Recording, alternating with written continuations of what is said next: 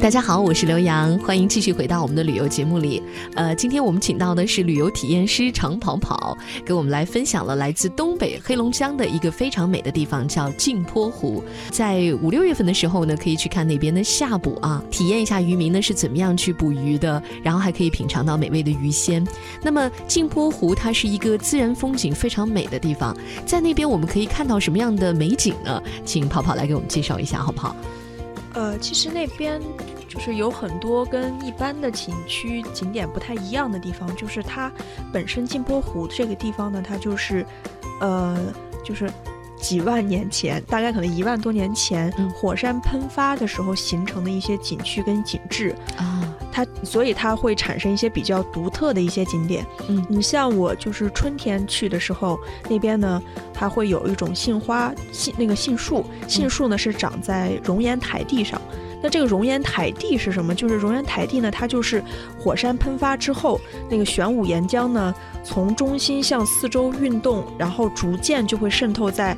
呃，渗透覆盖在低洼的那个地带，然后形成了一整片相对平坦的高地。这片高地呢，就是熔岩台地。那我看的这个这个杏花，就这个杏树，它就是长在这个熔岩台地上面的。但是你知道吗？它这个杏树开的那个花，它其实呃，就是跟咱们日常看的那个花是没什么太大区别的。但是它这个杏树呢，我们去看的时候，它是有点特点，就是一般咱们看的杏树，它其实都是呃成林。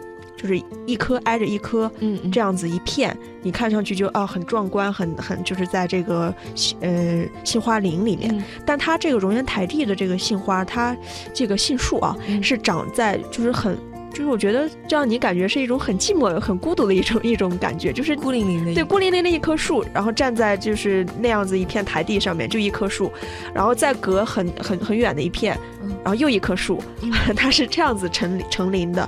所以你走走走，哎，有一棵树看着挺好，再走走走走远远一点，再看到一棵树，很寂寞的 那个开花的树，而且就是它那个熔岩台地，它还会长，就是那个台地就是。感觉你可以理解为像那种石头，嗯，上面会长一些青苔和一些小草那样子冒出来，剩下的地方就有点荒芜，所以就那样的地方，你看高高的地方长了一棵树，所以那个景色其实还蛮 有，我觉得是壮观，对对，就是它和那种绚烂的那种春天的景色是不太一样的，对，它在那种几万年的。火山灰的那个熔岩上面长了一棵孤零零的开花的树，就是那个景色蛮油画的，是吧？对蛮油画，而且如果下面站，就是树下面再站一个，就是。裙摆飘扬那样的姑娘，你就会觉得哇，好美，是个拍照的好地方。对，一般都是从这个就是航拍，航拍的话会很好看，因为它从上面拍的话，那一整片那个杏林，你就会看的 比较整。明白了，就比较美。就春天的时候可以到那边去看杏花啊。对，它这个杏花是一大看点。嗯，再一个就是，呃，有一个叫火山口国家森林。这个森林呢，它也就是就是一万年前火山喷发的时候诞生的。嗯，现在在这片森林里面已经探知的火山口大概有十六个。嗯嗯呃，就是周边呢，它一般都会长就是那种阔叶林跟红松树。嗯，大概是这样。但是它就是说这个呃火山口森林，它最大的特点就是说这些森你进去之后，它的森林中的树木其实都是生长在火山口的底部。嗯，就是底下，所以你你去探秘的时候，其实是从火山口的底部往火山口上面走，其实你是在穿越了整个火山，哇，是这样子，就是从从地下往上面走，你会从火山口走出去。它大概是这样子的。那我怎么下到底下去的？因为它呃，就那个公园，它已经建好了那样子的一些阶梯、栈道啊。对，栈道、阶梯，你其实它是因为火山口，它底下有会有洞，你可以从那上直接从底下穿进那个火山洞里头，对，然后上去。哇，好漂亮，感觉很壮观的样子。对对对，所以就是这个火山。嗯，如果你觉得就是穿，就相当于一个密林穿越，你会在一个很就觉得很梦幻的一个地方，旁边很多这样的树，你去穿越一下，我觉得这个感受还是蛮有趣的。对对对，所以这是哎，我有点没明白，咱们不是说镜泊湖它其实应该是个湖，对不对？对，就主体的那个景区里头是有一个湖的，它有湖，对。然后旁边其实还有，它在周边会有一些这样子的一些火山，火山这个森林公园，森林公园。哦，明白了，嗯。嗯，好，这个又可以去看火山口国家森林，这也是一个景点了。呃，另外我听说还有一个大瀑布也值得一看，是吗？哦，对对对，那边有一个叫吊水楼瀑布，嗯它这个瀑布就是说，哎，你说大家说，哎，我到了很多地方看过很多瀑布，那这瀑布有什么好看的？对呀、嗯，但是其实它这个瀑布呢，它最大的特点就是它是世界上最大的玄武岩瀑布。嗯它的这个形成呢，就是比较有特点，就是呃，金坡湖的这个火山群呢，就是一万年前爆发的时候，它喷发出的熔岩在流动的这个过程中呢，是接触到就接触到空气的那一部分，首先是冷却成硬壳，嗯。但是它硬壳内流动的那些熔岩它还没有冷却，所以它这一部分往外出的时候，会就是说会把这个外面的硬壳给冲冲出来，哦。所以它会形成形成一种就是很多那种气孔。气孔和那个空洞，的一个对洞对对对，啊然后这些气孔呢，就是空洞，它因为里面是空的嘛，它就会嗯有的地方会塌。塌了之后呢，它就会形成大大小小不同的这样子的熔岩洞，嗯所以当这个是那个湖水呢，它从熔岩洞的断面儿上面跌下来的时候，它就是形成了这样子特别壮观的一个吊水楼的这个瀑布，它是这样的。哇，我我觉得。呃被你这么一说，我都觉得好想去看一看呀，感觉是一个地质奇观，是不是？嗯，对对对，它那边很多活化石，就是包括植物啊，包括这些地质的一些奇观，在那边都能看到。嗯。而且就是你在这个吊水楼瀑布的时候，就是看的时候会有一个，还有一个看点，嗯。就是里面就是有一个有一个人叫狄焕然，嗯。他呢是现在就是你无论什么时候去吊水楼瀑布，你都能看见他在吊水楼瀑布上面跳水，就他从嗯。吊水楼瀑布上面，然后跳到这个，那个瀑布高吗？嗯。嗯，我我觉得还蛮高的，落差也挺大的。对，落差也蛮大的。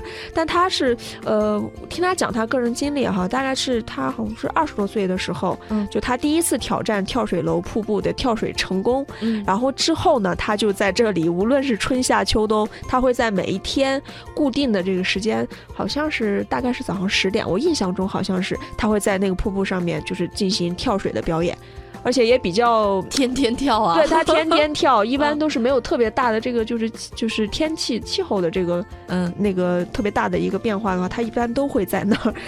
所以就是他他看就很多人过去看吊水楼瀑布也会去看他，就他现在已经成为那边的一个名人跟一个景点儿。他 他是呃跟景区有合作的表演吗？还是原来只是自己爱好是吗？我倒也不知道，但是就是确实很多人去看他跳水，而 且他他会有什么安全装置吗？他没有，他就是浑身上下就会穿一个红色的泳裤，就很没有吊个绳索？没有没有有，没有没有，他会啊他在就直接从上面跳下来，对对对，他会在岸边做一些就是一些热身运动，然后就哦会跳下去。就有点像那个高台跳水的那对个对对对感觉是吧？对，挺有意思的，大家可以去看一下啊。嗯这个我们说到了镜泊湖景区，它有很多的景点可以看，非常的美。呃，另外呢，我们再来，时间其实已经不多了啊，我们再来说一点好吃的吧。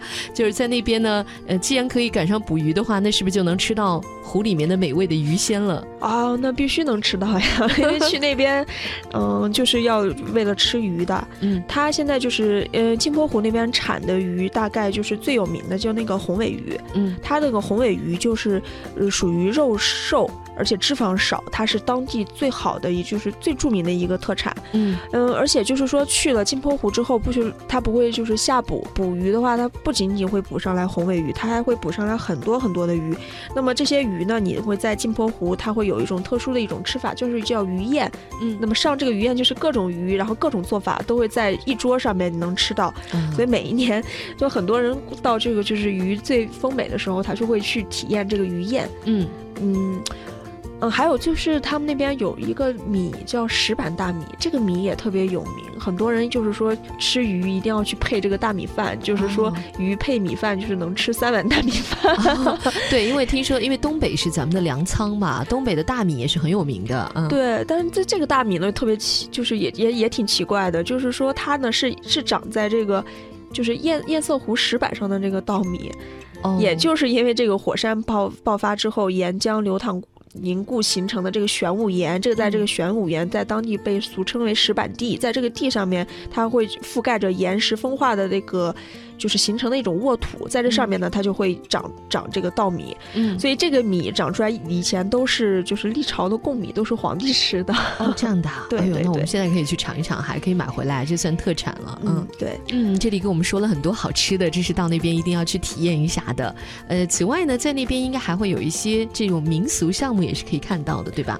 对它的这个民俗呢，在那边我觉得就是有，我觉得有两个民俗特别的去值得去看，一个是抢婚的这个民俗，就它其实是原始社会一种婚俗。然后在这个地方，就镜泊湖这边表演这个抢婚民俗的这个表演者呢，就是是叶赫乐氏家族的第十四代传人。那他呢，他的这个祖先呢，曾经在慈禧太后的寿宴上演出，而且并就是获得慈禧的这个赞誉。所以我们去那边的话，我觉得抢婚的这个仪式其实是可以。看一下的，嗯，谢谢跑跑今天给我们介绍了来自黑龙江的镜泊湖的美景、美食，还有丰富的一些娱乐的体验，呃，非常好的一个地方。而且不管是夏天还是冬天去，其实都可以看到它很有特色的地方。对对对，好，谢谢跑跑今天来到我们的节目当中。